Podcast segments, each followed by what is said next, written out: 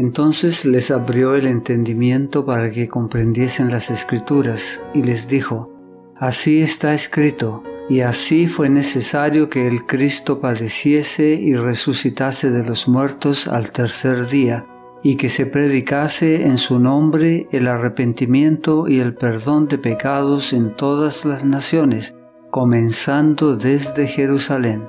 Y vosotros sois testigos de estas cosas. He aquí, yo os enviaré la promesa de mi Padre sobre vosotros, pero quedaos vosotros en la ciudad de Jerusalén hasta que seáis investidos de poder desde lo alto. San Lucas capítulo 24 versículos 45 al 49.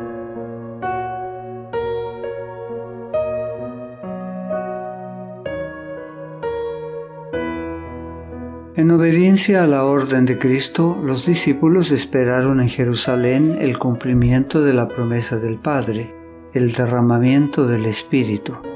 El Evangelio dice que estaban siempre en el templo alabando y bendiciendo a Dios.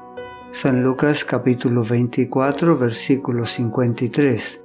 Sabían que tenían un abogado en el cielo y presentaban sus peticiones al Padre en el nombre de Jesús con solemne temor reverente oraban, repitiendo las palabras impregnadas de seguridad. Todo cuanto pidiereis al Padre en mi nombre, os lo dará. Hasta ahora nada habéis pedido en mi nombre. Pedid y recibiréis, para que vuestro gozo sea cumplido. San Juan capítulo 16 versículos 23 y 24 extendía más y más la mano de la fe con el poderoso argumento, Cristo es el que murió, más aún el que también resucitó, el que además está a la diestra de Dios, el que también intercede por nosotros. Romanos capítulo 8 versículo 34. Mientras los discípulos esperaban el cumplimiento de la promesa, humillaron sus corazones en verdadero arrepentimiento y confesaron su incredulidad. Se esforzaban por recordar las palabras que Cristo les había dirigido antes de morir y su significado se les hacía más claro. Volvían a su mente verdades que habían olvidado y las repetían unos a otros. Se reprochaban no haber comprendido al Salvador. Como en procesión, una escena tras otra de su maravillosa vida pasaba ante ellos. Mientras meditaban en su vida pura y santa, sentían que ningún trabajo sería demasiado duro y ningún sacrificio demasiado grande si tan solo pudieran dar testimonio en sus vidas de la belleza del carácter de Cristo. Si tan solo pudieran revivir los últimos tres años, pensaban, de cuán diferente modo actuarían. Si tan solo pudieran volver a ver al Maestro, cuán fervientemente se esforzarían por demostrarle cuán profundamente lo amaban y cuán sinceramente lamentaban haberlo entristecido con palabras o actos de incredulidad.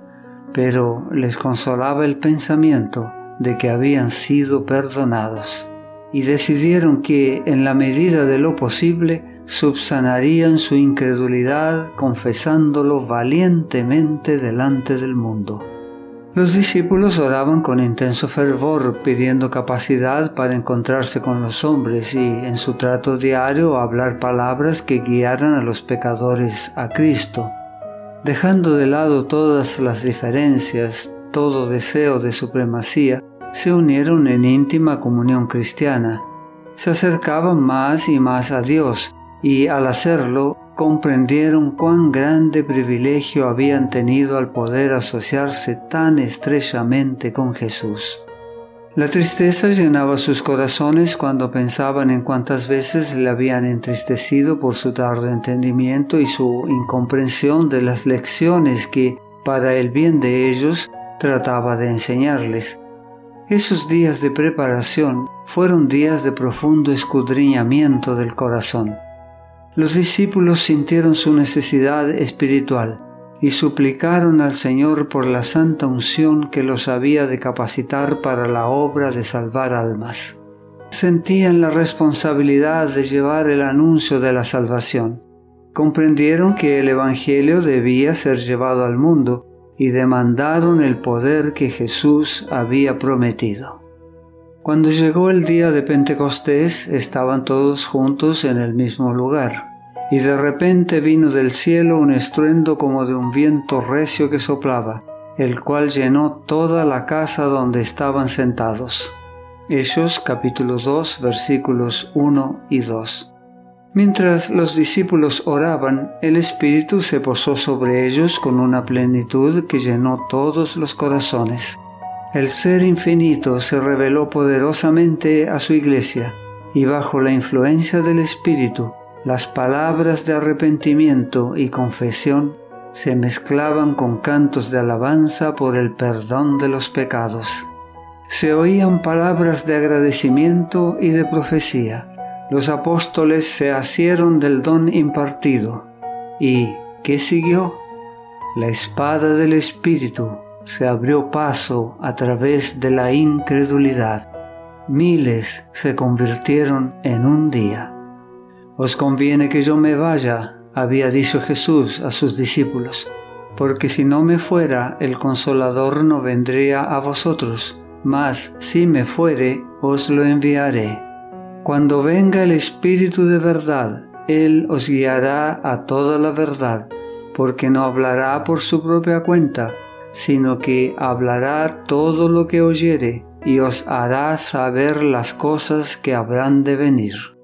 San Juan capítulo 16 versículos 7 y 13.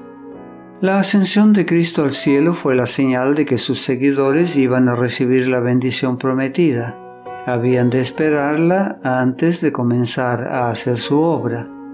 Cuando Cristo entró por los portales celestiales, fue entronizado en medio de la adoración de los ángeles.